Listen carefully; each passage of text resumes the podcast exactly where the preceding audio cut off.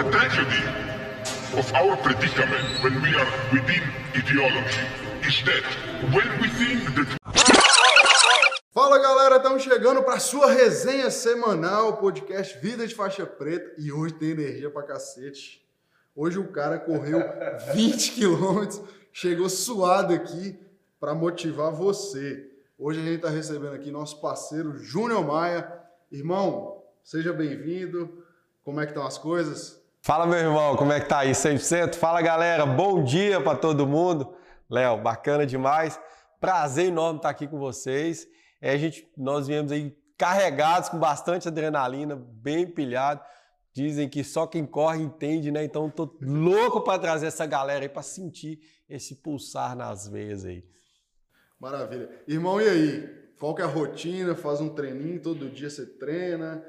Como é que é? É a, a rotina nossa hoje, né? Hoje nós somos triatletas, então a rotina de treinos é uma rotina bastante intensa, na verdade é, nós temos em torno de um, um day off, né? Day off é um, um, dia de descanso, onde que day rest, onde que você realmente não faz nada, deixa a máquina descansar, deixa o corpo descansar. O descanso também vai uma dica aí para a galera, né? A galera às vezes quer ter um rendimento, quer melhorar o corpo, quer melhorar a saúde. Então eu sempre falo que nós temos um, um triângulo aí que ele precisa ter os lados iguais, né? Então eu preciso treinar bem eu preciso me alimentar muito bem, mas eu preciso de descansar muito bem. Porque se eu não tiver esse triângulo, se em algum momento esse triângulo quebrar, né, então é, alguma coisa estará comprometida. Então hoje nós temos um treinamento em torno de seis dias semanais, é, que inclui natação, é, que inclui reforço em academia, dois dias de reforço, dois dias de fisioterapia, três dias de corrida, quatro dias de bicicleta, né? porque a bicicleta é o que exige mais. Nós temos uma rotina bem intensa, mas muito satisfatória, né? Muito satisfatória. Estava até brincando, né? Só quem corre entende. Nós, o, o, objetivo nosso maior hoje é esporte para todos e é fazer com que as pessoas se conheçam, né? O esporte ele tem esse, esse essa, essa ferramenta de fazer com que eu conheça quais são os meus limites, né?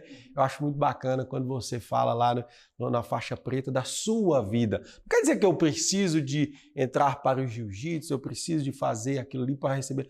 Mas o esporte é capaz de mostrar onde que eu sou fraco, onde que eu sou forte, onde que eu preciso melhorar. E aí a gente trabalha, nós estamos trabalhando isso aí. E eu, o objetivo meu hoje é isso: esporte para todos, fazer com que a galera que às vezes está aí sentada, você que está aí dirigindo o seu carro e fica, pô, mas eu não posso. Você pode, você é capaz, assim como eu fui capaz. Né? Depois, se a gente quiser bater um papo sobre é, superação, como é que foi, é, mas que você acredita que você é capaz né, de sair desse sedentarismo. Nós temos somente uma vida, então nós precisamos viver essa vida de uma forma épica, de uma forma bacana e deixar um legado, uma história. O cara é motivador mesmo, hein? Palestrante motivacional. Passa o telefone aí. Oh, agora vou dar um alô aqui pro meu parceiro, o produtor. Como que foi a produção aí do podcast, Leozão? Cara, Bom dia, pessoal. Bom dia, boa tarde, boa noite. Não sei que hora que você está ouvindo isso aqui. Hoje o negócio vai ser diferente. Hoje eu voltou, faltou caderno aqui, porque eu estou do lado de dois atletas aqui. eu sou aquele cara, né, cara, que ainda tá ali na academia ali. Hoje eu vou aprender. Estou com uma pergunta que eu sei, certeza que a maioria das pessoas é, tem essa dúvida, mas antes de eu fazer essa pergunta, vou deixar pedir para o Júnior contar um pouquinho da história dele, para o pessoal conhecer. Conta um pouquinho aí. Vamos, sim. bacana você falar. Bom dia, boa tarde, boa noite. Eu tenho um bom dia, fala galera, bom dia, né? Então, bom dia, boa tarde, boa noite. É, então, Léo, é, resumidamente, né? Então, minha história de vida é uma história muito bacana que eu tenho muito orgulho hoje, né? meu pai, ele era um lavrador rural sem terra, faleceu no, no campo sem terra, inclusive. Minha mãe era uma, uma, lavadeira de roupa e nós tivemos uma dificuldade. Mas você morou no acampamento? Sim. Não, não cheguei a morar no acampamento, não, né? Mas meu pai, inclusive, acidentou no acampamento sem terra e faleceu. Ele estava na BR, foi jogado como indigente na, na beira da rodovia. E uma história bem interessante. Minha tia indo naquela romaria que tem de Montes Claros para Bocaiúva, né? Para você que está ouvindo aí, é em torno de 50 quilômetros, o pessoal sai caminhando. Aí uma enfermeira do hospital falou: olha, tem um homem lá que parece com você. A minha tia chegou lá, era meu pai, estava como indigente, inclusive, lá no hospital. É, então nós Você tinha quantos anos nessa época? Eu estava com 23 anos já nessa época. Eu estava entrando para a Polícia Militar, né? Hoje eu estou com, com 15 anos de policial militar. Oi? Você não vivia com seu pai? Não convivia com meu pai. Ele convivia no acampamento do Sem Terra e minha mãe morava aqui na cidade. Aquela típica história da família que vem da zona rural buscando algo melhor na cidade grande. E aí, é, infelizmente, às vezes a cidade grande não, não está preparada para aquela família. Aí minha mãe teve que aprender a lavar roupa para poder nos sustentar. Inclusive, é, em dados momentos, faltou o que comer em casa. Estudei a vida toda em escola pública. Entrei para a polícia em 2006, já era professor de língua inglesa. Uhum. Tinha feito pela Universidade Estadual de Montes Claros, né? E, e era professor. E aí eu, na polícia, quase sete para oito anos de polícia, eu tive um problema muito sério de saúde. Eu tirei um pedaço do pulmão e aí eu fiquei internado, hospital, CTI Por que e tal. Um pedaço? Eu dei, eu dei nódulos no, no pulmão. É, e aí eu fiquei 45 dias internado. Foi um momento muito difícil da minha vida, porque não sabia o que eu tinha, né? Eu dava febre, convulsão e desmaiava. E aí descobriram esses nódulos no pulmão. É, e aí, quando descobriu, eu já fiz a cirurgia, fui direto para CTI, fiquei três dias entubado. Tinha pouco tempo meu pai tinha morrido, eu tinha visões do meu pai me chamando, né? Quem tem, quem tem a espiritualidade, né? Assim, é, fala que já era me chamando. Eu estava internado no CTI, que já era, eu estava entre a vida e a morte, né? Então um momento muito difícil. E aí eu fiquei no, no fiquei internado no hospital CTI. Quando eu saí, eu, to, eu fiquei tomando uma medicação por seis meses e essa medicação, ela acabou, é, junto com, com, o soro, toda aquela medicação do, de hospital, eu acabei engordando. Passei a pesar quase 97 quilos. Você tem quanto de altura? Eu tenho 1,74m. Hoje eu estou com 73 quilos, porque recentemente eu fiz uma cirurgia de vasectomia. Quem é homem quer fazer, pode fazer a cirurgia normal, porque volta a funcionar tudo. É um bloqueio que as pessoas têm, né? Então tem quantos filhos? Eu tenho três filhos, né? Hoje eu tô, vou completar 39 anos de idade agora no início do mês que vem. É, então pode fazer tranquilo, então eu fiz. Mas meu peso normal hoje é em torno de 70 quilos. Então eu engordei, passei a pesar 97 quilos. E aí eu fiquei com depressão, eu tive síndrome do jaleco branco, depressão, eu achava que, o que eu... Que é síndrome do jaleco branco? Síndrome do jaleco branco, legal. É, toda vez que o médico vem fazer aferir sua pressão, seu coração dispara e aí sua pressão sobe. E aí, é, é porque é um trauma, exatamente. Porque o que acontece? Como eu fiquei internado 45 dias, não sabia a causa, é, todo dia vinha uma hematologista, eu não sabia nem tinha essa especialidade, e ela tirava sangue de diversas partes do meu corpo para tentar identificar é, se podia ser um câncer, alguma coisa assim. Todo dia vinha um médico, doutor Paulo Fernando, aí eu tinha que ficar naquela posição ingrata, de ladinho, ele dedada no negócio. Suspeitava de câncer de próstata, né? Então, é, foi uma situação muito. É, foram 45 longos dias, né? Longos dias. E aí, é, a síndrome do jaleco branco ela acontece porque, na verdade, você meio que cria uma resistência, porque é, é muita dor né, era muito incômodo que eu passava. Ao... Dificultado ele saber exatamente a causa. Sim, buscando a causa. E aí a causa só apareceu na terceira tomografia que eu fiz, que deu para ver as manchas no pulmão. Aí eu já fui direto para o bloco cirúrgico. É, e aí eu desenvolvi. Então eu desenvolvi é, hipertensão, eu estava no grupo de risco de hipertensão, diabético, obesidade. É, e o pior de todos que é a depressão. Eu falo que a depressão ela é o pior inimigo né? Ela é o pior oponente que nós podemos Você lutar. Você praticava esporte nessa época ou não? muito raramente, gostava de um, um futebol, final de semana. Eu estava na polícia, eu era ativo fisicamente, mas eu não era. Né? Tínhamos que fazer o exercício. Na polícia, é, bienalmente, nós fazemos o teste de aptidão física, né? É o TAF, onde que se você não estiver apto, você tem que fazer uma reciclagem. Isso interfere no seu soldo, no seu rendimento.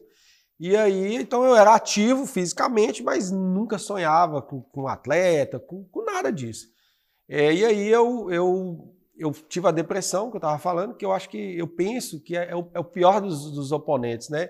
Então, assim, para você conquistar a faixa preta de sua vida, e, e hoje em dia. Você contou com ajuda nessa época?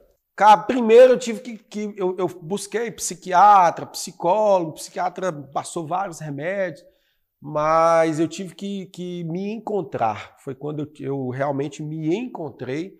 E aí é onde que eu entro com o esporte, que eu falo muito do esporte, porque na, na, no auge da depressão eu pensava em me enforcar, é, eu pensava em pegar minha arma, eu trabalhava como policial, né? Então, eu trabalho como policial. Eu falava, vou pegar essa arma, dar um tiro na minha cabeça, pronto, fim de jogo, fim de papo, resolvi os meus problemas. Mas eu tenho uma espiritualidade muito forte, eu acredito que Deus não coloca a gente aqui nessa terra para a gente simplesmente fazer isso aí. E nós temos uma história e nós temos essas dificuldades. E, e, como bem dizem as pessoas aí, os ditados, que Deus não dá um fardo tão grande que você não consiga carregar. Mas não foi fácil, não foi fácil. Momentos difíceis, dias difíceis, onde que eu pensava que o auto-extermínio resolveria todas as minhas situações. Mas eu pensava, poxa, e minha família, como é que vai ficar com aquilo? Né? E aí, eu vou. Eu tinha medo de ir pro inferno e também. O que foi a receita aí? Foi o esporte? Eu fui no psiquiatra. Psiquiatra, foi Deus. Sim, eu, eu, eu, eu fui no psiquiatra, comecei a tomar uma medicação, que logo depois a gente parou. Tem até um caso muito engraçado disso aí, mas não vou falar. Daqui a pouco a. É. Mas o que mais me ajudou foi essa questão dessa minha espiritualidade, né? É, Deus falava comigo o tempo todo, eu, eu ouço muito a voz de Deus, é, embora eu não seja é, talvez aquele grande.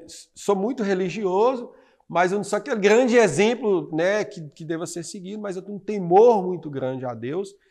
E a questão do esporte, que foi onde eu, eu, eu me identifiquei e eu consegui descobrir realmente o que acontece. É, nós temos pontos fortes e pontos fracos. Eu não sabia qual era o meu ponto fraco, eu tenho muita empatia. Se hoje você que está nos ouvindo aí falar assim, eu tô com uma dor de cabeça faz um mês, eu, minha cabeça, tum, ah, eu tô doendo. Eu- então eu me coloco muito no lugar do outro. Você sente fisicamente mesmo? Sinto, sinto, sinto fisicamente, mas hoje eu aprendi a lidar com isso. Então hoje eu, Como você eu me dou. isso? Então, eu, sim, eu, por exemplo, eu atendia, é, eu trabalhava na patrulha de prevenção à violência doméstica. Nós só atendíamos é, mulheres e crianças é, vítimas da Lei 11.340, que é Maria da Penha. Eu chegava no lugar, meu pai era alcoólatra. Meu pai foi o melhor pai que eu podia ter, mas meu pai era alcoólatra, brigava com minha mãe. Enfim, umas situações é, muito difíceis nós passávamos. Então, quando eu atendia uma ocorrência de Maria da Penha, eu me colocava no lugar daquela criança que passava fome, porque eu passei fome. Eu me colocava no lugar daquela mulher, porque eu lembrava de quando minha mãe tinha as brigas com meu pai. E aí aquilo me fazia muito mal, porque eu tentava viver o que a pessoa estava vivendo. Na verdade, é, aí você perguntou, né, como é que eu faço? Então hoje eu entendo que aquilo é uma luta, uma aprovação para aquela pessoa sair melhor lá na frente, né? E aquilo é de Léo. Léo vai passar por alguns problemas que Júnior Maia não vai conseguir resolver e não precisa passar. Se Léo buscar ajuda e pedir ajuda de Júnior Maia, Júnior Maia vai ajudar Léo, vou estar à inteira disposição de Léo. Mas tem problemas, tem situações que é sua, que não tem como você passar. E eu vejo cada vez mais as pessoas hoje, talvez aí um dos motivos, um dos grandes motivos de estarmos com, com um, um quadro crítico de depressão, talvez seja a- a- a- o, pior problema, o pior problema do século, e agora com pandemia, então, pá, meu Deus. Mas as pessoas, eu quero que André, o zen de produtividade, resolva a minha vida, cara. Isso aí que você falou é interessante, né? É, eu quero saber até se, se. Como que você visualiza isso? Que foi. Você teve ajuda, foi importante, né? Ter gente ao seu lado, mas o quanto que você teve que enfrentar essa batalha. Porque o que a gente fala aqui é isso, né? Nós precisamos de pessoas, de ajuda, de mentores, de mestres, seja lá o que for, família, mas tem algumas batalhas e os desafios e as ações que sou eu mesmo que tenho que fazer. Ninguém consegue fazer por mim. E aí? Como que você viu isso aí? Ajuda, mas é uma batalha que foi você que teve que enfrentar. Ninguém É. podia enfrentar por você. Aí que entra o esporte, né? Que eu fui participar de algumas provas, de algumas coisas assim, que é você e você. Então, você, André, quando você entra ali no tatame, é, que você vai tentar né, buscar sua faixa preta, você vai ter que lutar talvez com um oponente que, que é melhor graduado que você. E naquele momento, o seu sensei, o seu mestre, ele não está lá com você. Então não adianta eu ficar esperando. E aí, mestre, o que eu faço? Né? Eu, eu sei pouco. Eu dou um mata-leão aqui agora, eu vou para chave de perna, eu vou para chave de braço. Não. Eu tenho que decidir agora. Se Léo der bobeira ali, eu vou voar naquele tornozelo dele ali, vou dar uma chave de perna nele. Então eu tenho que tomar as minhas decisões, né? Eu até brinquei com minha esposa esses dias, a gente estava falando, ela, amor, decide. Eu falei, não, decide você.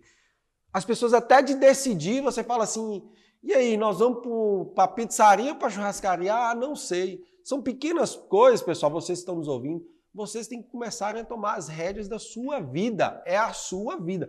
Eu amo minha esposa, eu amo minha família, eu amo meus filhos, mas eu preciso me amar. Eu preciso tomar as rédeas. Então, é, eu, eu tive que identificar, quando eu identifiquei esses problemas, eu, eu tive que tomar essa decisão de que eu vou resolver os meus problemas.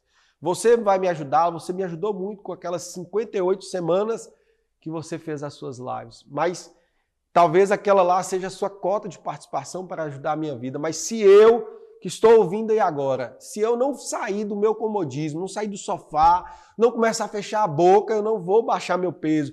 E quando eu falo de peso, André, o pessoal tem. É, é tudo vira mimimi. A gordofobia. Poxa vida. Não vou falar palavrão, não, mas, pô, não é, não é gordofobia, é que. É muita gente, muita gente vai falar isso aí, não passou. Sim, porque os exemplos, uma, é, eu, eu era obeso, eu sofri né, com isso, muitas questões, especialmente na época que eu era adolescente. Então, muita gente quer falar de algo que ela não vive. Sim. Então, assim, eu não tenho preconceito com nada, mas pode continuar. É, eu falo assim que é, as pessoas estão agora no. Ah, gordofobia. Quando eu falo, eu falo muito sobre reeducação alimentar, sobre você atingir um peso que você quer atingir. É o que você quer. É o que você quer, a sua estética. Mas quando eu estou falando de. Não é de padrões de beleza. Quando eu falo de, de você atingir um peso ideal, de você ter um, um, um corpo bacana, cara, eu tava com hipertensão, eu estava indo começar a tomar um medicamento, um farmacológico, que depois que ele é introduzido. Novo, né? É novo, com 30 anos, e depois que o farmacológico da pressão arterial ele é introduzido no ser humano, dificilmente você consegue tirar. Então eu já ia começar a tomar uma medicação. Eu estava no grupo de risco de, de diabetes, então eu já ia começar. E outra coisa, eu estava com depressão. Uma bomba relógio, né? Uma bomba relógio. Eu estava com depressão. Meu irmão, André, com 44 anos, se eu não me engano, ele foi fazer o teste de esteira, infartou. Infartou, ele realmente deu infarto e teve que fazer a ponte safena. Então, meu irmão é safinado. Por quê? Porque talvez ele não teve essa prevenção. Então, nós precisamos de cuidar bem do nosso organismo, cuidar bem do nosso corpo. É, quem acredita em Deus vai entender que o corpo é templo do Espírito Santo de Deus. E é o presente maior que Deus pode nos dar. Né? Não adianta de nada, né? Eu posso ter tudo, né? O, o Alexandre o Grande, se eu não me engano, ele falou isso, né? Falou assim: ó, quando eu morrer, eu quero o caixão aberto, eu quero minhas mãos para fora, eu quero que você esteja jogando meu ouro, não é isso? Tudo no caminho. E eu quero, eu quero os melhores médicos carregando o meu caixão. Mas por quê? Ó, eu quero que o povo saiba que os melhores médicos aqui não puderam fazer nada. Eu quero que o povo saiba que o que aqui você faz, o que você tem, você leva. E eu, eu quero minha mão para fora, eu quero que ver. Essas, essas, não tem nada a ver com isso que ele falou, mas essas questões aí de. Ah, eu morri, faz isso, isso e isso. Ontem eu tava vendo uma história que aquele Tupac, o. O, o rapper. O rapper. Rapper? Ele foi fumado. Que? Dele, os amigos e a família dele fumou ah. as cinzas dele. Tem uns, tem uns, amigos que se eu morrer, acho que eles vão querer fumar, não faz isso não. Faça não. Ô, Junão, mais uma questão aqui, que é uma dúvida. Sim. E a gente fala muito aqui em relação a progresso, né? De começar a caminhar, de que tem que ter um pontapé inicial. Então você é um triatleta, você é um atleta profissional que já participou de muita competição se eu, André, tentar replicar o que você faz, eu vou me quebrar. Porque eu estou olhando para o seu palco, eu não estou olhando para o seu bastidor. Como que foi o começo? O primeiro passo, a primeira corrida. Como que você começou a correr? Tênis. como que foi o início? Você falou, porra, eu vou começar a fazer isso aqui. É, eu vou deixar uma dica para vocês aí. É, primeiro, é, busquem aí, ó. Quem nunca buscou, deve, pessoal muito culto deve ter buscado. Mindset. Reprograme seu mindset, tem um mindset progressivo. Segunda dica. Que é o livro, isso aí. É, não. É estudar. Estudar, isso. Tá, estudar se mais. Isso, mindset progressivo. Você já vai mudar muita coisa. Segundo, é, quando você desenvolver esse mindset progressivo, busque um livro que chama Miracle at the Morning, o Milagre da Manhã. Livro fantástico, não tem nada a ver com religiosidade. Quando eu falo, povo, ah, é um livro de autoajuda e tal. Não, nada a ver. É um cara. hábitos, né? É isso, de hábitos e tal. E aí, ele, a história desse cara, um americano, se, se, se parece muito com a minha inicial no esporte. Ele fala que ele saiu para correr, é interessante, né? Ele botou um tênis do Michael Jordan para correr, que aí todo mundo olhava ele assim e tal. Então, assim, é, eu tenho algumas lesões, inclusive, de quando eu comecei a correr, porque eu cal- corria com calçado inapropriado, né? Mas é, é o effectuation, né? Da Sara Sarasvati, né? É o effectuation. Eu fui lá e fiz, eu vi assim, ó, cara, se eu correr, eu vou baixar um peso. Então aí eu comecei a correr, correr, correr, correr, correr, correr. Não é igual o Forrest Gump, né? Esse dia eu tava assistindo de novo. Cara, 1994, para quem é jovem aí, talvez não tinha nem nascido, lançou um filme chamado Forrest Gump. É muito bom, de que ele senta num banquinho da praça, vai contando a história dele. Tipo, ele tava. É um podcast. É, e ele vai falando e o povo começa a ouvir, vai embora e tal. Quando ele já tem outra pessoa, ele continua contando e vivenciando. Então, assim, é, é- é muito prazeroso eu lembrar. Então, a bicicleta que eu tinha, cara, dava dó, porque era quase que uma cargueira, né? Inclusive, o Ironman que eu fiz, eu fiz com uma bicicleta muito simples. Hoje, graças a Deus, eu tenho um equipamento muito bom, eu tenho uma bicicleta muito bem avaliada financeiramente. Meus tênis, eu, eu tento. O tênis tem uma vida útil para a corrida. Você pode usar ele depois, tranquilo, mas ele tem uma, uma vida útil da corrida, que ele amortece o impacto. É, o tênis tem uma, uma, uma vida útil, onde que até determinado quilometragem, em torno de 400 quilômetros, ele, ele amortece o impacto, não deixa o impacto passar para suas articulações, tornozelo, joelho, coluna, enfim. Mas passou disso aí, ele já não tem. Então nós temos os tênis que são para quem tem pisada. Tem que estudar, né? Estudar, pessoal. É, é- é o Dr. Google ensina muita coisa. Pisada supinada, pisada pronada, pisada neutra. Se eu tenho uma pisada supinada, qual tipo de tênis que eu tenho que comprar? Se eu tenho uma pisada neutra, se eu tenho uma pisada pronada. Então eu fui aprendendo isso. Bicicleta, hoje tem, né? Hoje a febre cresceu 1.700% a quantidade de pessoas pedalando. Então nós temos é, bicicleta mountain bike, speed, eu tenho uma speed, tenho uma bicicleta TT que chama Time Trial, que é uma bicicleta es- específica para o triatlo, né? Elas usadas, elas, o triatlo é um esporte muito elitista, né? Peraí, como que é o triatlo? O que, que eu tenho que fazer para fazer triatlo? O triatlo, Eu quero ir fazer uma prova de Cara. Triatlo em 2021. vamos lá, vamos, vamos jogar para você e para Léo aí esse desafio? Você vai ser o coach nosso. Ah, então, olha. Então o triatlo é nada, pedala e corre. Então nós temos as provas iniciais de triatlo, que é o sprint, o standard, o Ironman e, e o full Ironman. Então o sprint é 750 metros nadando, 20 quilômetros. É, normalmente são provas no mar, mas tem provas em, em represas e tal. Vou perguntar uma coisa aqui. Sim. É verdade? Morre gente no Ironman? morre. É, mas, assim, quem já morreu no Ironman é, foi morte súbita, né? É onde que, na verdade, às vezes a pessoa já, já carregava alguma coisa, entrou no mar sem estar em condições, sem estar preparado, assinou lá falando que ele estava preparado, mentiu, e aí ele não estava preparado, deu uma morte súbita, e o cara simplesmente ele, ele, ele afundou. Né? Então ele, podia estar caminhando e, morrer. Né? Então é, é, foi, um, foi, um, foi um fato, é, é, é, tem esse- essa história, essa situação. É um caso que eu conheço, foi em, Fortaleza, se eu não me engano, é, e teve essa história lá. Por isso que é desafiador, porque eu sei que eu, eu- meu primeiro Ironman que eu fiz foi em Floripa, cara. Eu cheguei lá, inclusive tem um professor aqui em Montes Claros, Pablo Martuccelli, né? Martuccelli falou: Você já nadou no mar? Eu falei: Não. Ele, Caracas, eu quero ver você entrando no mar. Eu quero ver a onda vindo e você jogando. Porque na verdade o mar tem correntes, né? Quem, quem é do litoral sabe o que é isso. E aí, quando você pega essa corrente, você nada, nada, nada, a corrente te volta para areia. Peraí, você participou do Ironman antes de ter corrido no mar pela De primeira nadado. vez? Eu nunca tinha nadado no mar. É. E aí eu nadei 1.800 metros no mar. Só uma pessoa É, que gosta do mar. então você. É, é muito interessante que você chega, as boias estão lá, no- lá longe, lá na PQP, assim.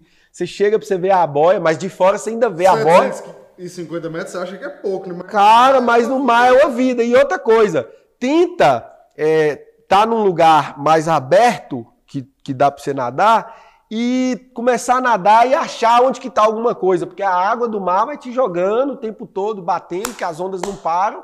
Então você tenta levantar a cabeça e achar onde que tá a boia, tanto que a natação do, do triatlon, ela é uma natação é, é, meia barranqueira, meio diferente da natação convencional, onde que você segue a linha ali dentro da piscina. E aí eu entrei e falei, meu Deus do céu. Então eu falei assim, agora é eu e eu. E aí são, foram 44 minutos de natação no mar, né? Essa prova que eu fiz, que deu os 1.800 metros. E aí você chega num lugar que você não sabe de- delimitar a profundidade, você fala, cara, eu tenho que nadar para sair. E tem apoio, assim, exemplo, chegar assim, joguei a toalha. Tem o pessoal que fica nos stand-ups, né? O stand-up, tem um jet ski. Lá nesse de Floripa tinha até um helicóptero e tal. Mas, assim, dependendo da situação, tinha 1.800 atletas, né? Então, dependendo da situação, a touquinha sua afunda lá, já era. Mas você depende de você e você. Aí entra naquilo que você tinha, que você- tinha falado, né? É, só tem você ali. É, é você que vai resolver aquela situação. É você que tem que ir naquela bola e voltar, cara. Qual, dos três você começou? Você começou correndo? O- o triatlon- O triatlon apareceu na sua vida? O, o triatlon, é, é, eu sou muito fã de Ayrton Senna. E nós temos no Brasil hoje, talvez a nível mundial, uma carência de, de, de ídolos, de referência. O Brasil não tem, né? No esporte assim. Concordo plenamente com você. E aí eu trabalho hoje com 28 mil estudantes aqui em Montes Claros, que eu trabalho com a patrulha escolar. E eu falei, cara, eu, eu, eu, eu, podia fazer algum, algo diferente para me falar para esses meninos que eles são capazes. Porque quando eu falo de esporte para todos e tal, eu não quero que as pessoas talvez façam o que eu faço, mas eu quero que as pessoas descubram que elas têm o poder. Que é possível, né? É, I, I got the power. Né? Então, eu- eu, tenho poder em mim. Yes, I can. Eu, eu- eu posso, cara. Eu posso fazer o que eu quiser. Eu posso sair da favela, de onde eu estiver, e daqui 3, 4, 5, 10 anos estar sentado na, numa roda com os maiores. Nem sentado, porque hoje é virtual, né? Estar com os maiores executivos do país, se esse for o meu objetivo. E aí eu falei, eu vou mostrar para esses meninos que depois de passar por um problema, tirar um pedaço do pulmão e obesidade, depressão, eu vou fazer um triatlon. E- Porque, curiosidade, essa questão de você tirar um pedaço do pulmão, não tem algum limite o esporte? Não, né? Porque você faz Ironman, ele é mais assim no começo, pulmão, assim. O pulmão e o fígado são os dois únicos órgãos que regeneram. E o meu pulmão consegui regenerar. Mas não é fácil de fazer fisioterapia, hidroterapia. Desmaiava dentro da piscina para expandir o pulmão, né? Para trabalhar.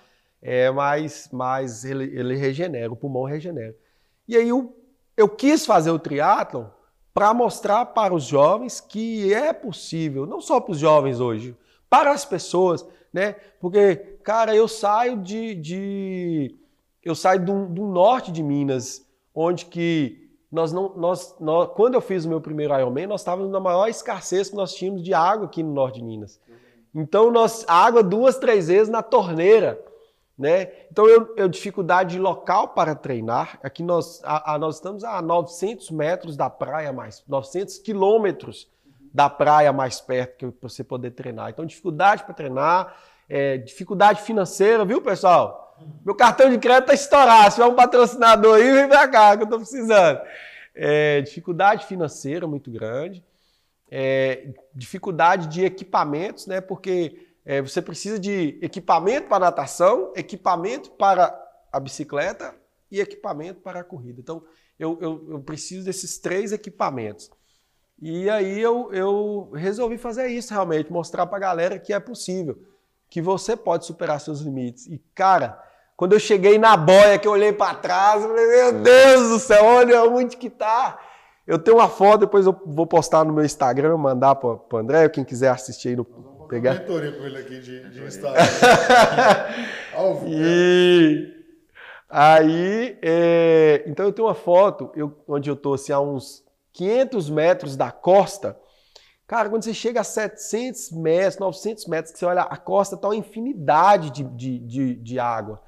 E assim é a nossa vida, né? Quando eu tô aqui hoje, que eu lembro que eu tenho que talvez fazer Aí uma, uma faculdade. abraçada de cada vez. É, um, é, é, é- é- é step by step, né? Um passo de cada vez. Eu, eu, eu preciso de nadar de volta para a praia, 900 metros, mas eu preciso da primeira abraçada, da segunda, terceira. E eu fui voltando, então quando eu saí do mar, assim, eu olhei para o céu, falei, ah, eu, eu sou... Sabe? Eu- aí eu fui, fui só pedalar mais 90 quilômetros São 90 quilômetros de pedalada. de pedalada E corrida com e depois mais 21 quilômetros de corrida. Que é a meia maratona. Uma meia maratona, é. Lá pela, pela cidade de Floripa, foi e isso. esse, me- esse, mesmo, essa, esse mesmo tamanho aí é o Iron Man ou o Iron Man? Aí o- esse é o Ironman 70.3. E aí tem o Que é Ironman. 70% do, do Iron Man. é, e aí, ele- é, na verdade, é, é o- é a metade do Ironman Full. Né? Aí tem o Ironman Full, que é o, o, o Ironman completo, que aí é 3.600 metros de natação, 180 quilômetros pedalando e 42 quilômetros correndo, que é o que eu estava preparando para ir em 2020. E aí esse foi cancelado e, e vida que segue, novos projetos, novos planos. Mas se Deus quiser, ano que vem nós estaremos nesse Ironman também, que ele só tem em um lugar no Brasil e uma vez por ano. Entendi. E quantas, quantas, quantas competições você já participou, Júnior? Ah, é, competições a níveis ranqueados, né? Então hoje eu sou atleta da Federação Brasileira de Triatlo e da Federação Mineira de Ciclismo.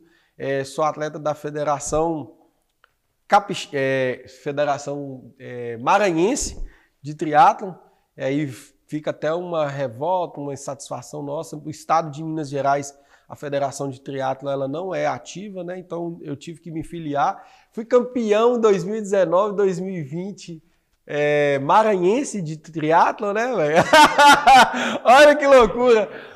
Cara, lá em São Luís do Maranhão, então eu tive em São Luís, fui campeão estadual Os lá. prêmios são, são Caramba, o prêmio é só a satisfação pessoal mesmo. É, não tem prêmio em dinheiro, não tem nada de premiar. É, as pessoas falam, cara, você ganhou uma moto, ganhou. O que, que você ganhou lá? Eu falo, cara, eu ganhei qualidade de vida, eu ganhei é, novos. Vencer sua minha batalha, né? É, nova, novas conquistas, novas amizades, uma network muito bacana, que, que é um, uma- um- um- um valor inestimável, né? Uma network, eu acho que é um valor que você não consegue nem mensurar. É, mas premiação, premiação em dinheiro. Pra quem não sabe, ele já participou até do TED, né? Os dois, inclusive. É, Você vê. É, o TED- Network, Você falou do network. é, né? é a network, inclusive, Aham. né? Hoje, Aham. graças a Isso esse. foi, é, foi até interessante ele ter falado isso aí. Como que foi essa experiência de ter sido palestrante aí do TEDx? Então, o TEDx é, é aquele red carpet lá, é é algo fascinante, né? Algo que me fez tirar algumas, abrir algumas gavetas que estavam fechadas na minha vida. É, por exemplo, quando eu passei fome, porque na verdade, como uma blindagem do, do, do cérebro mesmo, talvez ele feche aquela gaveta e não quer abrir, não quer tocar naquela dor, né? Mas foi bacana, é uma ferida que já está cicatrizada, nessa depressão, esse momento que eu passei de, de autoextermínio, de, de pensar em acabar com minha própria vida. Então o TED me, me, me fez reviver isso, pôr para fora, e foi bacana eu escutar e eu ver as pessoas que, que estão passando por isso. Eu acho que o mais bacana é isso, né? É, tem, tem milhares de pessoas que estão passando por isso. Esse problema de depressão, de se encontrar e você poder inspirar pessoas. E lá no TED eu descobri a minha missão de vida. Pessoal, descubram a sua missão de vida. Por que, que você está nessa terra? Talvez tem pessoas que a missão de vida dele é fazer o melhor dele ou dela, fazer a melhor comida, cuidar da família. é aquilo porque levanta da cama. É porque levanto da cama. Então eu descobri que minha missão é impactar pessoas e transformar vidas. E daí é pesado quando você descobre que você tem um poder de transformar vidas, mas é muito, muito satisfatório quando eu vejo pessoas que vão no meu inbox, no Messenger, ou no WhatsApp, ou no Instagram. Outra coisa, viu, pessoal? Não fica com é, mimimi ou com muito orgulho de falar que o Léo ou André ou alguém transformou a sua vida e te ajudar. Cara, vai lá e fala, manda aí pro podcast, dá um retorno pra gente. Porque às vezes a gente faz grandes produções tentando ajudar, ajuda a pessoa e a pessoa não tem talvez aquela gratidão de falar, velho, obrigado. Né? Então, não deixe de comentar, de, de falar, olha, me motivou, me ajudou. Né? Então, as pessoas às vezes sempre me buscam e falam assim, cara, eu me identifiquei com você, eu comecei a pedalar por causa sua. E hoje o povo tem essa bobagem de achar que a gente é um atleta de, pô, assim, que está num outro nível. É, é, é um dia a dia, é uma disciplina, é uma rotina que qualquer um pode atingir, que não é fácil, mas que qualquer um de vocês podem atingir. É, nós falamos aqui muito de habilidades, né, que o, o mundo atual precisa. Eu acho que o esporte e quem nunca fez um esporte ou quem não incentiva os filhos a praticar um esporte, eu falo muito isso com as pessoas que uma das eu acho que isso fortalece o, o, o, adulto que a gente se torna, entendeu? Por quê? Porque o esporte é um acúmulo de frustrações e quem não segue nenhum tipo de atividade física e não, não, não jogou algum esporte na escola, não jogou algum esporte é, depois mais velho, ou não pratica um esporte com regularidade, não tem essas experiências. Porque eu, eu até estava lembrando com os colegas, eu tenho um podcast de futebol, que nós tínhamos uma geração extraordinária. Mas a frustração de perder em semifinal e final foi recorrente, assim, anos seguidos, chegava na final, vamos ser campeão, vamos ser campeão, perdia. Eu acho que isso é uma casca que você vai criando. Da mesma forma, até uma analogia ao nome do podcast, o jiu-jitsu proporcionou isso. E eu acho que, que, que o que você falou aí faz todo sentido, né? Que é Produtividade também está relacionado, resultado está relacionado com o que eu faço, com os hábitos que eu tenho no dia a dia, né? o que eu construo no dia a dia. Agora, uma pergunta que eu queria te fa fazer, Júnior, porque a gente está abordando muito aqui a questão de esse podcast, quem está ouvindo ou assistindo, isso aqui é um conteúdo. É um conteúdo digital e é um conteúdo de extremo valor. Muita gente cobra para você ter acesso a essas informações, esse conteúdo. E aqui a gente está entregando esse conteúdo de graça.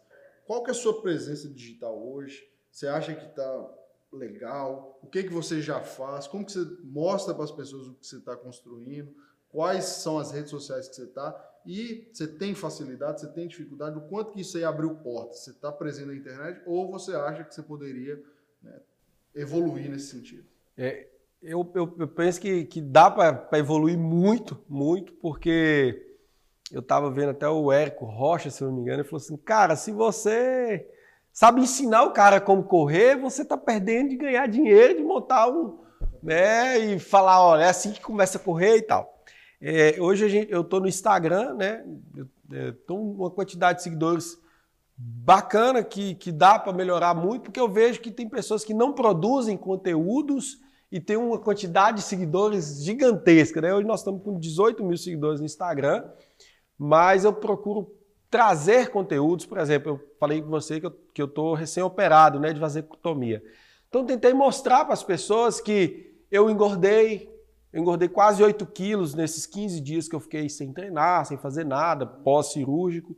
É, eu estou com dificuldade de retomar as atividades físicas. Eu tenho uma preguiça também, como todo mundo, mas eu tenho. Foi como se tivesse perdido aquele hábito, né? Sim, é, porque eu fiquei, eu fiquei maratonando Netflix, né? Então, é, é, como diz o Wendel Carvalho, aquilo está matando com a vida de muita gente. Não, né? Uma associação ali, né? De que, pô, é mais gostoso. Mais gostoso, mais confortável. Gente.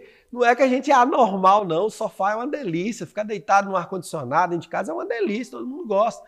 Mas quando você tem outros objetivos, né? Então você se dispõe a, a, a se sacrificar é, daquilo. Então eu, eu tenho, eu, eu uso o Facebook de uma forma é, é, casual, né? O Facebook, acho que quase todo mundo migrou do Facebook para o Instagram uso um pouco o, o, uso o WhatsApp, tem alguns grupos. Hoje eu criei um canal no YouTube, né? É, chama Pedalando com Júnior Maia. É, nós estamos querendo, a partir né, da, da, terceira semana de janeiro agora de 2021, iniciarmos um, um, um programa semanal, é, Giro Esportivo, onde que a gente vai dar uma ênfase para os atletas regionais, porque mostrar essa dor eu achei bacana que você falou. Muitas vezes as pessoas veem você no palco, mas não vê os bastidores, né? Então é aquilo. Então mostrar os bastidores das pessoas. Nós estamos com, com cada mulher empoderada aí na nossa região, mulheres super poderosas que conseguem administrar a vida como esposa, como mãe, como profissional e treinar, cara, não é fácil. Mas aí eu, eu brinco com algumas dessas amigas minhas que elas postam as fotos delas bonitas, né? Inclusive, minha esposa, por exemplo, posta foto dela lindona. Um beijo, amor, te amo. Ela posta foto dela lindona, mas minha esposa tem uma história de vida muito linda. Ela cuida da mãe dela, que é acamada, ela troca fralda de madrugada, fralda com urina, fralda com fezes, né? Ela, ela dá banho na mãe dela, ela, ela... Então, essa dor dela, as pessoas não sabem, mas quando ela posta uma foto linda, maravilhosa lá, pedalando, correndo, treinando, o povo vê só esse palco, né? Então nós, nós vamos começar a dar essa vivência, mas eu, eu, eu, eu vejo que eu tinha muito a caminhar nesse mundo digital. É, o mundo digital ele abre portas que são às vezes a gente não, a nossa mente não, não consegue ainda processar é, o tamanho das é, é, é, é a vastidão das, de portas que abrem no mundo digital e temos muito muito caminhar e aprender aí com, com, com essa com a mídia digital, né? Para poder levar esse conteúdo para as pessoas. Isso aí é verdade. E é até o que ele está falando aqui, eu vou passar para Léo, que Léo vai dar essa, essa mini mentoria, que é a questão seguinte. É, ele tem história, ele tem uma história incrível, ele tem resultados, ele tem ações diárias. Mas muitas vezes ele tem colhido menos do que ele poderia colher usando a rede social dele. Exemplo, você vendo aí, o, você dando um, fazendo um raio-x, dá, passa aqui para mim e para ele duas, duas estratégias concretas assim, Júnior, se você fizer isso, seus resultados podem começar a melhorar. Porque eu acho que ele tem potencial para alavancar esses resultados, né? Não, então, exemplo, ele como um atleta, ele, você já tem alguma consultoria, você tem uma mentoria, você tem um curso online, você não. tem um, um, um, grupo pago, isso aí você não tem nada não, disso ainda. Não. É, a primeira coisa eu indicaria para ele definir qual público específico ele quer trabalhar. Se ele quer atletas já que querem melhorar, ou se quer pessoas comuns que querem começar a praticar exercício. Aí a partir disso você começar a passar é, um pouco do seu lifestyle também, que é bem interessante, e mostrar exercício. Do lifestyle? Lifestyle é sua rotina, Sim, né? Uh -huh. Sim, sua rotina mostrar, né? Porque assim, agora falou, sua história é muito. A gente vai até colocar aqui no, no, no é. link aqui da descrição o seu TED, porque sua história, talvez a gente contou um pouco encurtado, que no TED se dá mais detalhado, sua história é muito motivacional. Eu assisti lá e falei, caramba, eu, tenho, eu vou começar a correr aí, véio, porque só de escutar sua história toca e já, já motiva as pessoas, né? E, e, começar a pegar esses exercícios e mostrar para as pessoas começar para saber começar a fazer exercício. Agora a gente falou assim que às vezes é, tem lesão, porque a pessoa não sabe fazer o exercício, né? Começar a, a essas práticas, dividir isso aí, acho que já é um, um start, né? Logo dá para fazer outras coisas, mas isso aí já dá para já dá para é, é, igual você falou, né? Se você sabe ajudar algumas pessoas a resolverem problemas, já tá já tá de bom grado. Muitas pessoas não sabem, algumas pessoas não sabem, né? Acham que acham que a habilidade dela é muito simples, mas é igual você falou. Tem gente que não sabe começar a correr, né? Não sabe. É o passo a passo, é né? Passo a passo. Então, exemplo, se eu estou no quilômetro 42, tem alguém que está no quilômetro zero. Exatamente. Ela quer chegar até o 42. Uhum. Se eu já percorrer essa estrada, eu posso ajudar. E aí, Júnior, eu vou falar aqui pro pessoal, quem está ouvindo e assistindo, eu vou colocar, por exemplo, experiência. Então, o Júnior é um cara que vem do esporte, e talvez você aí é um atleta. E eu vou falar da minha experiência, né? Eu, primeiro, quando eu comecei no empreendedorismo, foi para o esporte. Né? Então, tinha o, a missão ali. Por quê? Porque na região era uma carência muito grande. Na época era o boom do UFC, então assim, nós montamos um negócio que era para esportistas. E aí vem um problema que eu acho que 10 anos depois quase, as pessoas, os atletas, eles ainda continuam caindo nisso. Então, eu não vou falar que o Brasil é um país que apoia o esporte, porque realmente não é, porque o Brasil tem um foco no futebol. Só que aí tem uma questão que se chama com a internet na sua mão, você tem um mar de possibilidades. E aí o que, que acontecia? Exemplo, o cara chegava e queria um patrocínio. Só que aí quando eu entrava na rede social dele, ele tinha 500 seguidores. Ele tinha uma, duas fotos sem camisa. Ele tinha uma foto com na praia. Então, assim, ele não era um, um, produtor de conteúdo. Então, nesse momento, o atleta ele tem que entender que ele tem um mar de possibilidades de ajudar outros, de estimular e também o quanto que você gera para os potenciais parceiros ou para si mesmo é o que volta para você. Que eu falo muito que hoje não é só o mérito esportivo, não é só o mérito de, de, de eu sou muito bom, é o quanto que eu atraio atenção. E é igual exemplo que a gente vive hoje, que é fácil do pessoal visualizar, o UFC. Não é o melhor atleta que vai disputar o cinturão. Então, muitos atletas têm que ganhar 6, 7, 8, 9, 10 lutas para os caras falar, não, tem que dar uma disputa de cinturão para ele. Outros são dois, três, por quê? Porque ele, ele traz seguidores, ele vende, ele atrai atenção, e aí o pay-per-view que ele vai participar vai vender um milhão de pay-per-view e o outro cara vai vender 150 mil. Então, é um business. Então, o que que eu gero de valor e o que que traz para mim? E aí uma dica que eu deixo tanto para Júnior quanto para o pessoal, eu tenho visto muito hoje, são os atletas do bodybuilding e do MMA, que são atletas que eles têm uma presença digital de quê? De fazer o vlog, de mostrar o dia a dia, de mostrar a refeição, de mostrar o treino, o que que eu faço hoje, como que tá aqui na academia, como que tá na minha casa, acordei agora, o que que eu vou comer. Então isso tudo tem gerado atenção. E aí eu tenho visto que muitas dessas pessoas, hoje, a gente até conversou disso, elas ganham muito mais dinheiro e reconhecimento pelo que ela faz no mundo online. Não é mais do que o próprio valor mais do que o próprio que ela dela recebe de... ali para participar do esporte, ou seja, o esporte realmente é paixão. Esse cara assim que é, eu descobri aleatoriamente é um cara que estava jogando videogame, mas ele gosta muito de falar para galera, vamos treinar, pô, é, tem que treinar, vai ficar nessa casa aí só na frente do computador, vamos treinar. E aí as marcas de suplemento começaram a procurar ele. Então, se ele pegou uma habilidade dele que é bom de jogar videogame, jogou o discurso dele.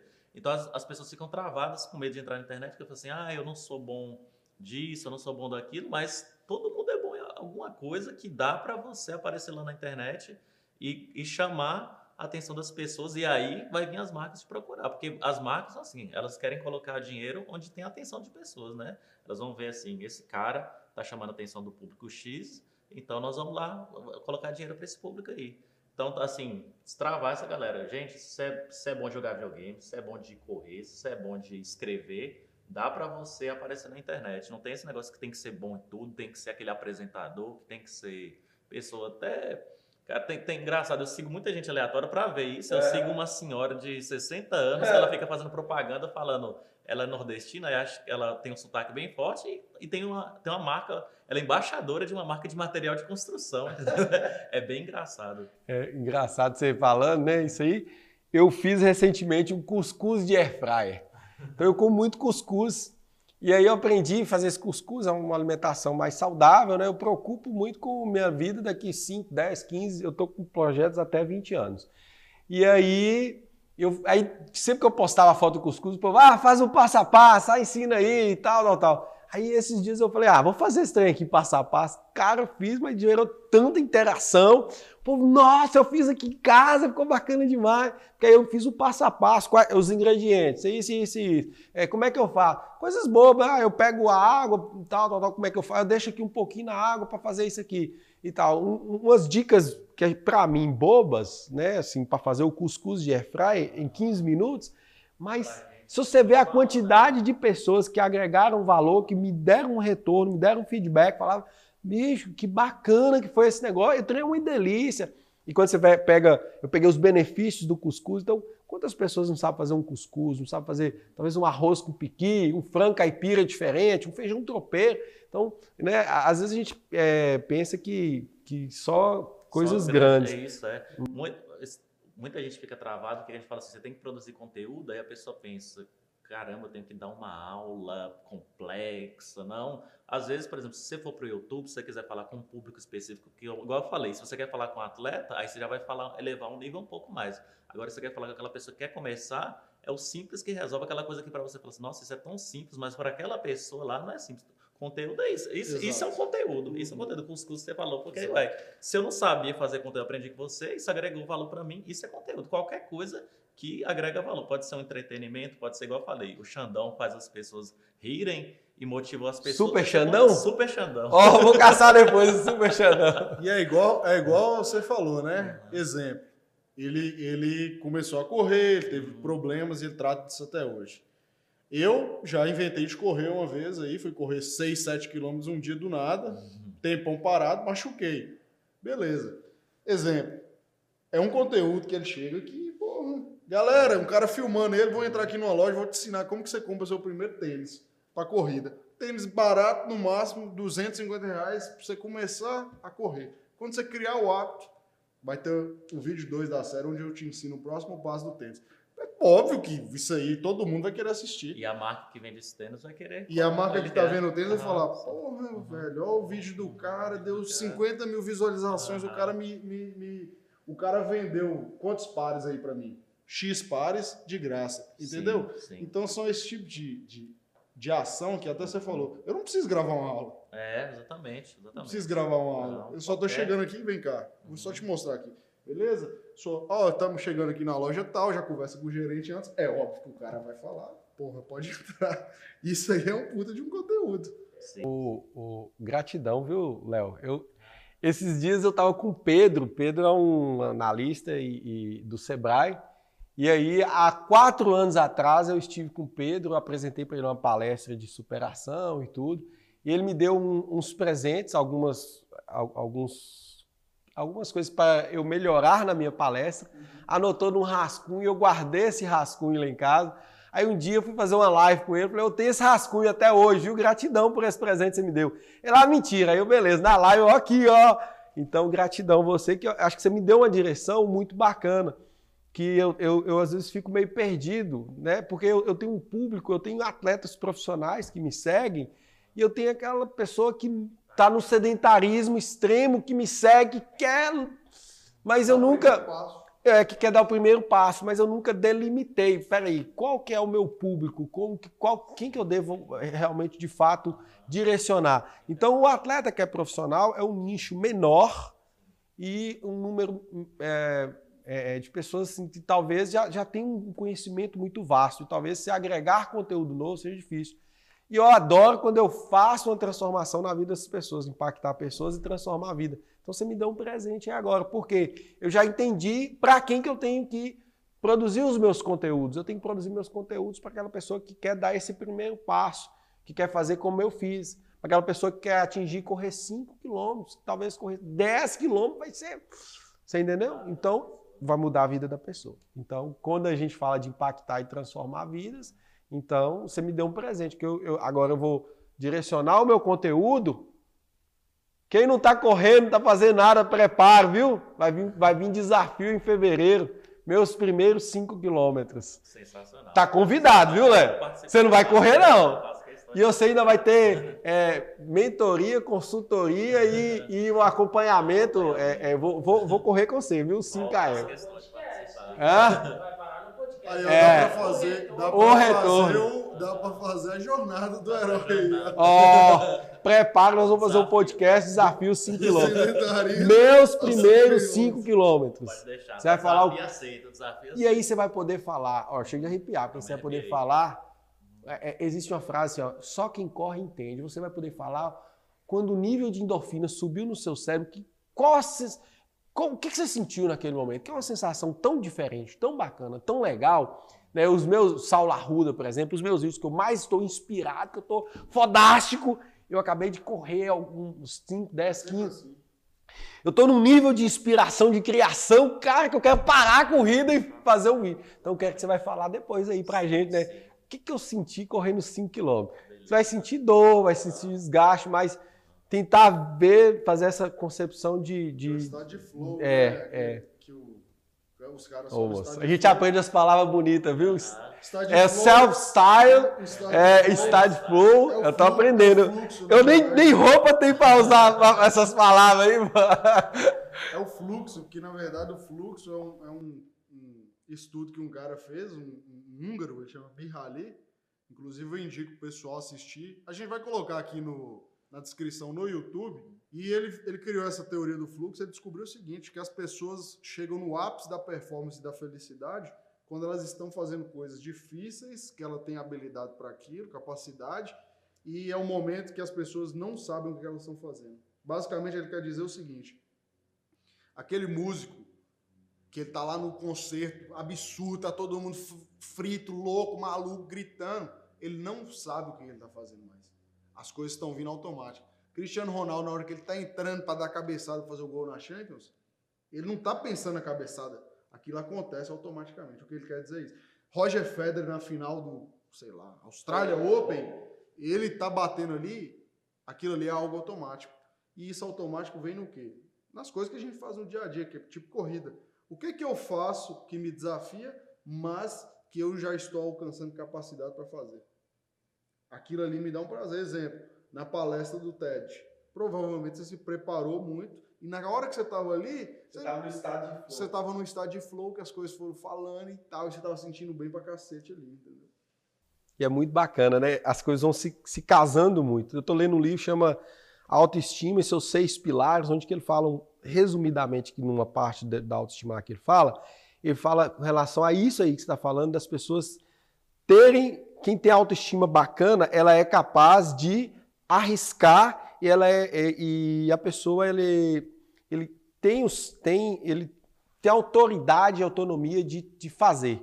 Você falou do Cristiano Ronaldo. Ele não está pensando na cabeçada porque a autoestima dele está tão elevada, tão bacana, tão bem trabalhada, que ele sabe que ele é capaz de fazer aquilo. E, que as, e, e aí ele entra no estado de flow, né? Que as pessoas, às vezes, quando está com a autoestima baixa, é, e aí esse livro não fala de autoestima de ficar com, com, com frasezinha, não. É, é, é, um livro de um psiquiatra e tal. Depois eu mando seu nome, você colocar aí. É, Manda então... o livro que, inclusive, a gente vai mandar o quê? O boleto. o do livro vai pagar o boleto. Vai sair aqui e pagar o boleto. É, e aí, então, é, é muito interessante isso, porque é, quando eu tô bacana, que eu tenho minha autoestima, eu, eu, eu sou capaz de acreditar que eu posso fazer aquela, aquela determinada ação. Aí seja qualquer ação da sua vida, né? Seja de pedir uma a namorada em casamento, seja de, de partir para o seu primeiro relacionamento, seja de fazer uma prova, de fazer um, um, um, curso, de fazer qualquer coisa, de entrar, dar uma entrevista, fazer uma entrevista, que é dificuldade, as pessoas travam, porque ali você vai estar no momento de flow, porque você acreditou que você é capaz de chegar lá naquilo. Isso aí que você falou, a gente já pode até pensar aqui, ó. Super Xandão vai ter que dar um royalty para nós. Nike. Que Nike. Que tá aparecendo Nike aqui. Olha, pessoal, eu só corro de Nike, viu? eu amo Nike. Inclusive, essa aqui correu tanto, coitadinho, ó. Ah, olha, ó. Tá vendo? Vão lá para. Olha. Pelo tênis você consegue ver como é que é a, a, a, a passada da pessoa, né? Você pisa de lado. Eu piso de lado, tá vendo aí? Então aqui. E aí tem uma chance maior de machucar o tornozelo? Sim, porque toda hora que eu piso, o pé joga para fora, joga para fora. Então eu tenho que estabilizar para minha pisada ficar ou neutra, ou aí eu tenho que comprar e como um. você estabiliza? É, tibial, isquiotibial, adutores, reforço. Reforço muscular. Pessoal, quem tem dor no joelho, a dor no joelho, porque o joelho é uma articulação amiga, ele só está juntando as canelas com a coxa. Então, se a coxa não estiver forte e a canela estiver forte, panturrilha, tibial, posterior. Que mostra também alguma coisa que é relacionada com, com o digital e com a vida, né? A gente, a, nós precisamos ser bons em algumas coisas, mas a gente tem que fazer um, um apanhado, né? Apanhado, de, é. de habilidade. Que é o que o Gabriel falou no episódio 3. As habilidades. As habilidades, que é o conhecimento, conhecimento especializado do Napoleão Hill. Sim. Que, inclusive, quem está ouvindo, quem está assistindo, episódio 3, Gabriel Maia, Deve ser primo de Júnior Maia. Oh, que o Gabriel Maia é tudo doido, hein? Você fala que existe um, um, um, um, conhecimento especializado, que ele diz que é o seguinte, ele fez uma lista de 5 a 7, foi 7 habilidades, né? Que ele, ele definiu sete habilidades que farão a diferença para a vida dele, para o negócio dele. Então, aquelas ali são as únicas que ele tem que focar. Que algumas, naturalmente, ele, já, ele falou que já desenvolve, mas que outras ele tem que estudar e mentor e, e aplicar, entendeu? É tipo o Ikigai, né? Tipo Ikigai. É. Que, é, que é os pedacinhos. É, o que eu gosto, o que eu sou bom, o que eu faço, o que o mundo precisa. É. as minhas habilidades é o Ikigai. Minha última pergunta, Júnior, para você é o seguinte: qual, qual é seu alvo para os próximos 12 meses? Aí não precisa falar o ano, que ninguém sabe que ano que a gente está. Gravamos. Que ano que a gente gravou isso? Você pode estar escutando em 2090, Ai, mas qual é, seu- qual é seu alvo para os próximos 12 meses? E o que, que você deixa assim para as pessoas de, velho, uma ação? Fala assim, gente, uma ação para tomar hoje. Simples, né? Não de Simples. triatleta. Sim. então vamos lá, Meu- meus próximos 12 meses, né? Como eu te falei, eu tenho um projeto 12 meses, 5, 10 anos e 20 anos. Então, meus próximos 12 meses, é, eu quero estar condicionado para ser, né, durante esse ano aí, um dos melhores atletas na minha faixa etária, né, de 35 a 40 anos no duatlon a nível nacional, né, que eu consegui há, há dois anos, eu, eu venho há dois anos, eu estou dentro né, dos três melhores do Brasil na minha categoria. É, isso para mim é, é muito bacana. É, quero resolver algumas pendências financeiras, porque eu falo sempre assim, ó, se eu tenho algo que me deixa, é, que eu não consigo resolver, aquilo me atrapalha em um todo, né? Então, se você que está nos ouvindo tem algo relacionado a alguma dificuldade com obesidade, com financeiro, com amoroso, qualquer uma dessas áreas, se não tiver de 7, de 0 a 10, se não tiver nota 7, é porque você precisa de parar e dar atenção para aquela área. É tipo a roda da vida. É a roda da vida, né? Então, na, na- eu falo de sucesso. Graças a Deus, hoje eu sou uma pessoa de sucesso. E aí, o- e o que falta para esse sucesso meu estar completo é o meu, meu lado financeiro. Então, eu tenho um lado físico muito bom, eu tenho abundância esse ano, né? Abundância. É, eu quero a abundância no meu lado financeiro. Porque se eu sou abundante financeiro, pessoal, quebra essa crença limitante de que dinheiro não traz felicidade, viu? A gente tem essa crença limitante, dinheiro não traz felicidade. Inclusive, no episódio 4, você vai ter lá uma aula com o Roberto. Então, quem está ouvindo e assistindo, se você tem crença, dificuldade financeira, assiste ou escuta o episódio 4 com o Roberto do Viver de Rendimentos. Viver de rendimento. Nós vamos cobrar, ele vai ser patrocinador também no podcast? Na verdade, Mais um! É, então, é, quebre essa crença limitante de que dinheiro não traz felicidade. Então, para eu chegar onde que eu cheguei como atleta, eu tive que sacrificar na minha vida tempo, sacrificar algumas emoções, né, algum- algumas festividades, alguns encontros, sacrificar amizades, né? Meus amigos hoje têm que entender que eu, eu preciso de ter um tempo de, de- como eu já falei, treinar, alimentar e descansar.